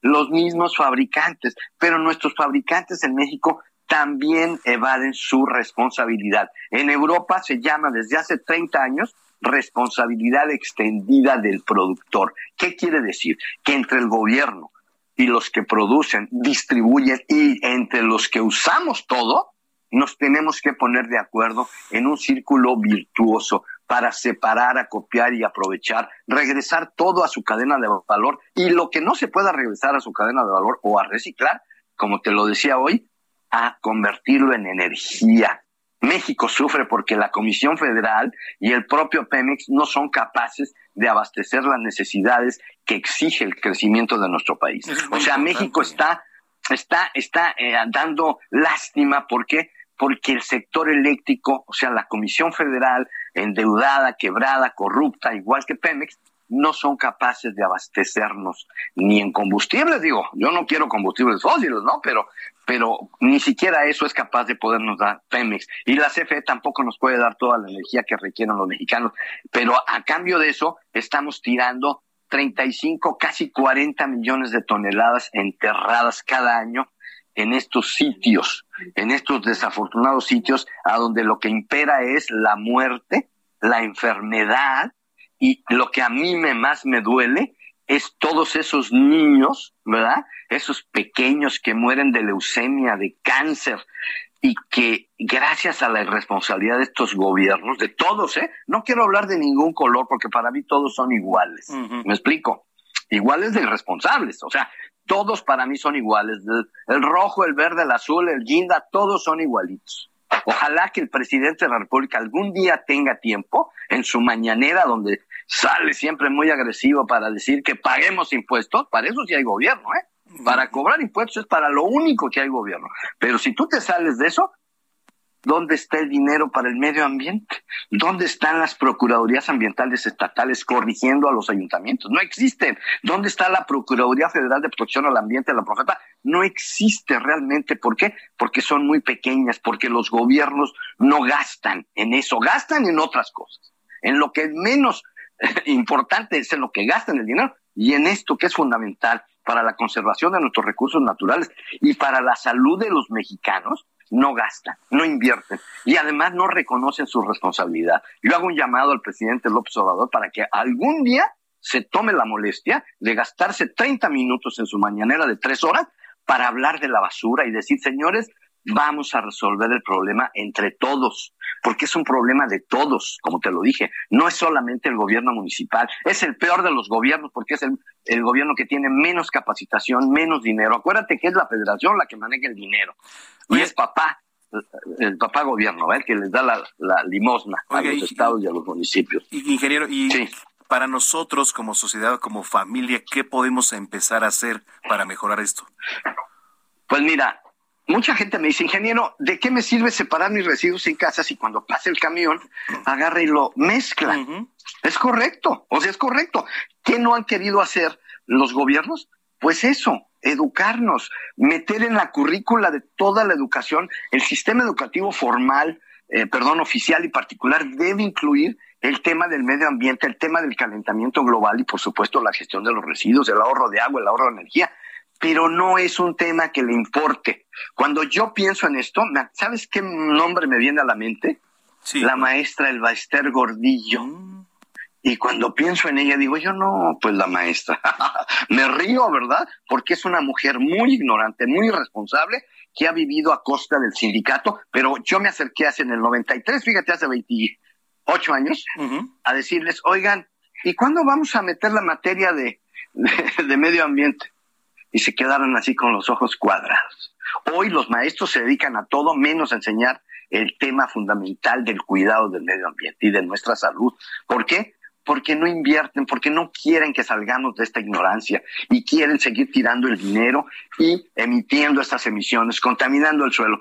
Y México no se merece eso. Los mexicanos nos merecemos mejores gobiernos, no estos pequeños gobiernos eh, que no han querido resolver el tema, ¿verdad? Se necesita, pues, entonces, la educación ambiental, la voluntad del gobierno federal junto con los demás, pero necesitamos también a los productores, porque ellos también ganan dinero con todo lo que compramos, ¿no? Esas tiendotas, las gringotas, esas que no quiero decir sus nombres, ellos también tienen que ayudarnos como centros de acopio para que regresemos todos los envases, empaques y embalajes que salimos de cuando compramos en sus tiendas, ¿no? Al fin que vamos a regresar a comprar, ah, bueno, te llevo tus envases, aquí están, tómamelos a cuenta tómame unos centavos por estos envases que tienen un valor y tú ponte de acuerdo con los recicladores que están esperándolos desde hace 20 años. El Instituto Nacional de Recicladores tiene 40 años fundado y cada que hablo con ellos me dice, ingeniero, no nos ayudan, el gobierno no le importa por un lado. Por otro lado, la población no está educada y los productores se hacen tontos y, y seguimos desperdiciando materiales, energía, nutrientes y contaminando y contaminando y tirando. O sea, ya debemos acabar con eso, mi querido Manuel. Por eso hago yo un llamado, en serio. Ojalá que me estén escuchando. Yo sé que estamos en días eh, eh, de fiestas, pero yo creo que es un buen momento porque hoy generamos muchos residuos. En esta Navidad y en este Año Nuevo generamos más residuos con todos esos envases, empaques, todos los regalos y todo el arbolito y los focos que se rompen y las esferas y bla, bla, bla, bla. Ya no quiero hablar de las botellas, ¿verdad? Por favor. También las botellas, ¿verdad? Porque que si no hay botellas, pues tampoco hay ambiente de alegría. Pero entonces a lo que voy es a esto. El problema es, a mi juicio, uno de los más grandes problemas que tiene nuestro país y que desafortunadamente todos, ¿eh? todos, sin distinción, todos los gobiernos hacen ponen oídos sordos.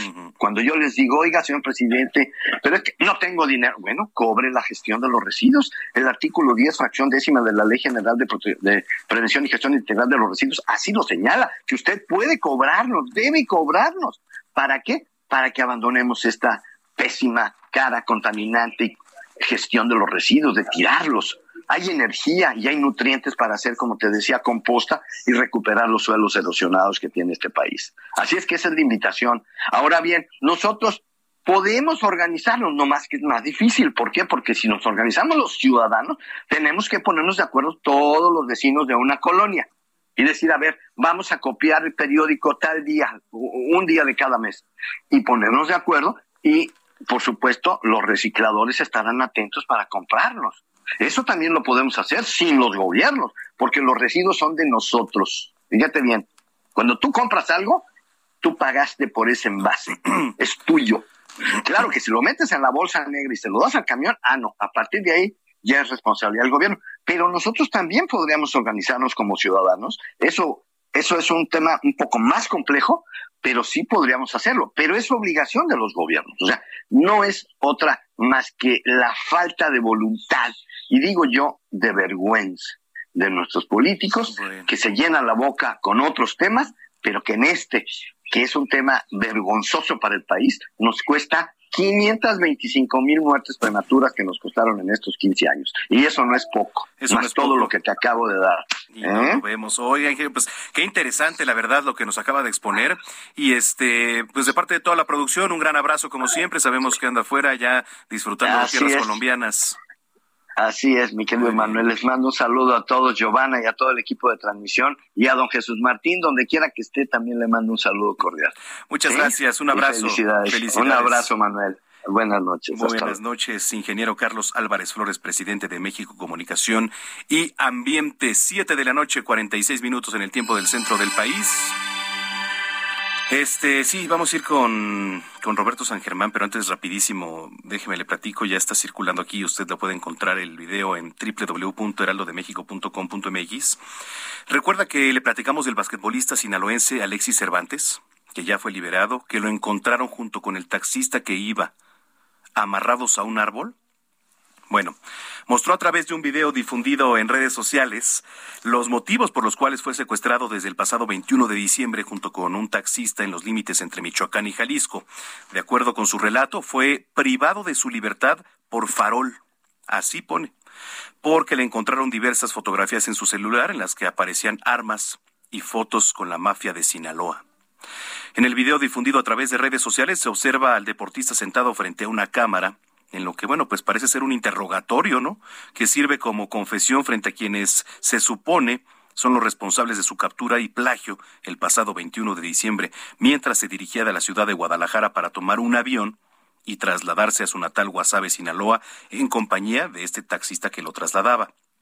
Y en otra parte del clip o del video señala las ocupaciones que tiene uno de sus primos, quien aparentemente, dice, trabaja para la mafia sinaloense y se sincera sobre los motivos por los que fue detenido y privado de su libertad. Mire, afortunadamente fueron localizados, eh, ambos con vida. Ambos fueron localizados con vida, eh, amarrados a un árbol, le digo, ahí sobre una brecha de la comunidad de San Pedro en el municipio de Venustiano Carranza, con, algunos golpes, eso sí. Ambos fueron trasladados a hospitales para su revisión médica. Bueno, pues ahí lo tienen. Este. Ahora sí, vámonos a los deportes cuando son las 7 de la noche con 48 minutos. Roberto San Germán, adelante. ¿Cómo estás, Robert?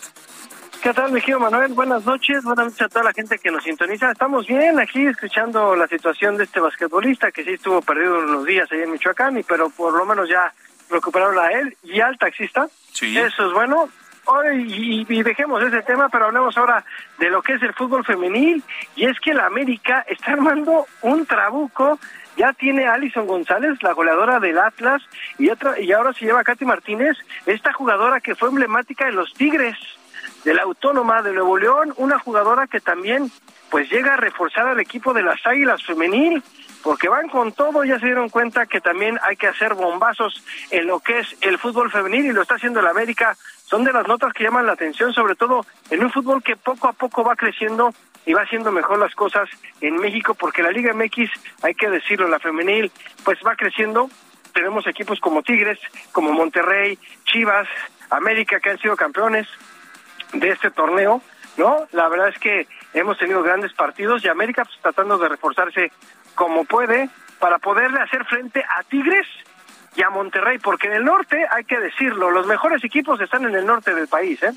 Sí, la verdad es que sí, hablando de eso, sí, están allá.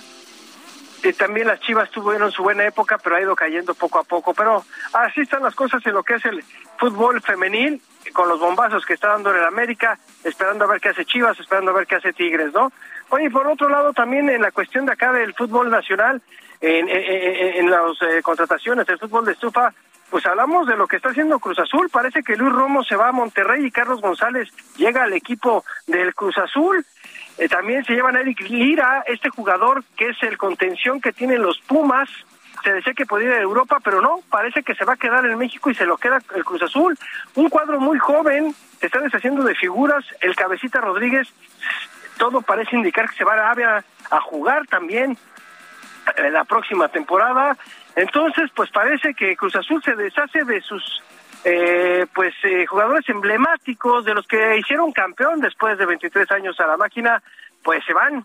Así que estamos viendo cómo se van armando los equipos poco a poco. Chivas, pues ya tiene Antuna con este cambio, perdón, el, el, cambio que hizo con Antuna, ya tiene al Piojo Alvarado, que ayer se estrenó la goliza que dio el equipo de las Chivas al Necaxa en Aguascalientes. Y también, pues Antuna y Mayorga que se van al Cruz Azul. Por eso te digo que es un cuadro muy joven el que está queriendo armar Reynoso. Y ya veremos cómo le van las chivas ahora con el Piojo Alvarado. Se les cayó el fichaje de Rodolfo Pizarro. Pizarro se va al equipo de Monterrey y están haciendo todo lo posible por detener a Alexis Vega. ¿Quién sabe si se puedan quedar con este hombre? Eh? Órale, pues vamos a ver qué resulta, como tú dices, y esperemos ya lo que sea, lo que venga bueno para las chivas, porque nada más no la ven desde hace un tiempo, ¿eh? Sí, están, se, se, supone que están en un proyecto para ser campeones el próximo torneo, pues no pueden quedarse atrás. Uh -huh. Si ya las fue campeón, pues ellos quieren hacerlo. Se va a poner buena esa situación, veremos qué. También los demás equipos se están armando. Desgraciadamente el fichaje de Tigres, Jesús Angulo, ese jugador de latas, pues tiene COVID-19, mi querido amigo. Y hay que cuidarnos, ¿eh? Sí. Está durísimo el contagiadero de la COVID-19. Parece que no nos damos cuenta, pero por todos lados escuchas que hay alguien o un familiar o algo que tiene COVID-19, ¿eh? Ay, perdón, está terrible el contagio, sí, pero este, sí, sí, como dices, a cuidarnos y en los deportes también, ¿eh? También. Porque la contagiadera, tanto en el fútbol, en el básquet, Bueno. etcétera. Eh, en la Liga MX acaban de dar un resultado, hay 93 contagiados de COVID. Si tú ves lo que está pasando en el Atlético de Madrid, ya tienen cinco contagiados y es un Héctor Herrera.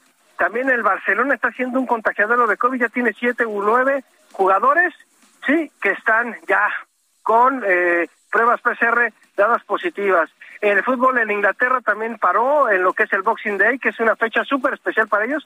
Varios partidos estuvieron que posponer todo por la COVID-19, ¿eh? Qué barbaridad, qué barbaridad. Oye, déjame platicarte algo antes de irnos, mi querido Robert. Sí.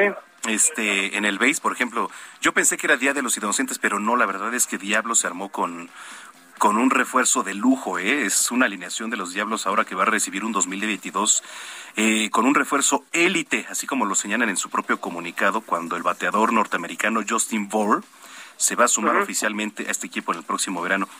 ¿Quién es Justin Bohr?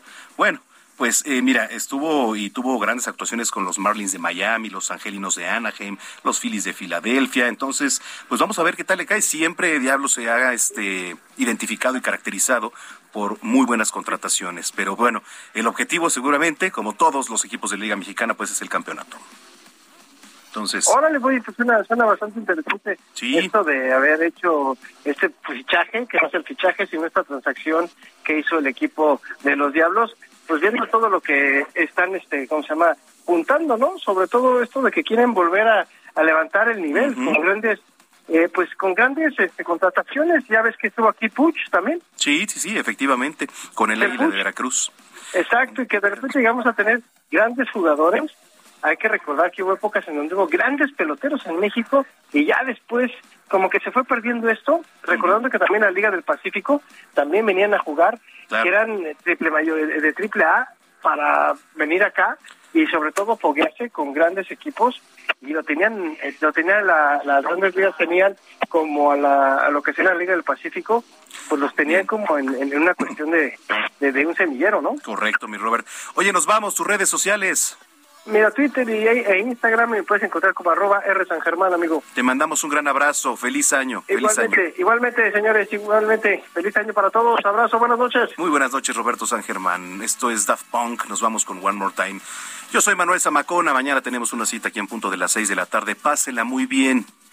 Y hasta entonces.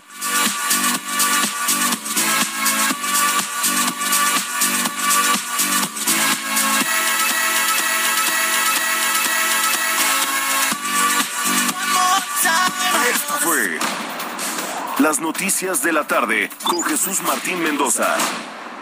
Heraldo Radio 98.5 FM, una estación de Heraldo Media Group, transmitiendo desde Avenida Insurgente Sur 1271, Torre Carrachi, con 100.000 watts de potencia radiada.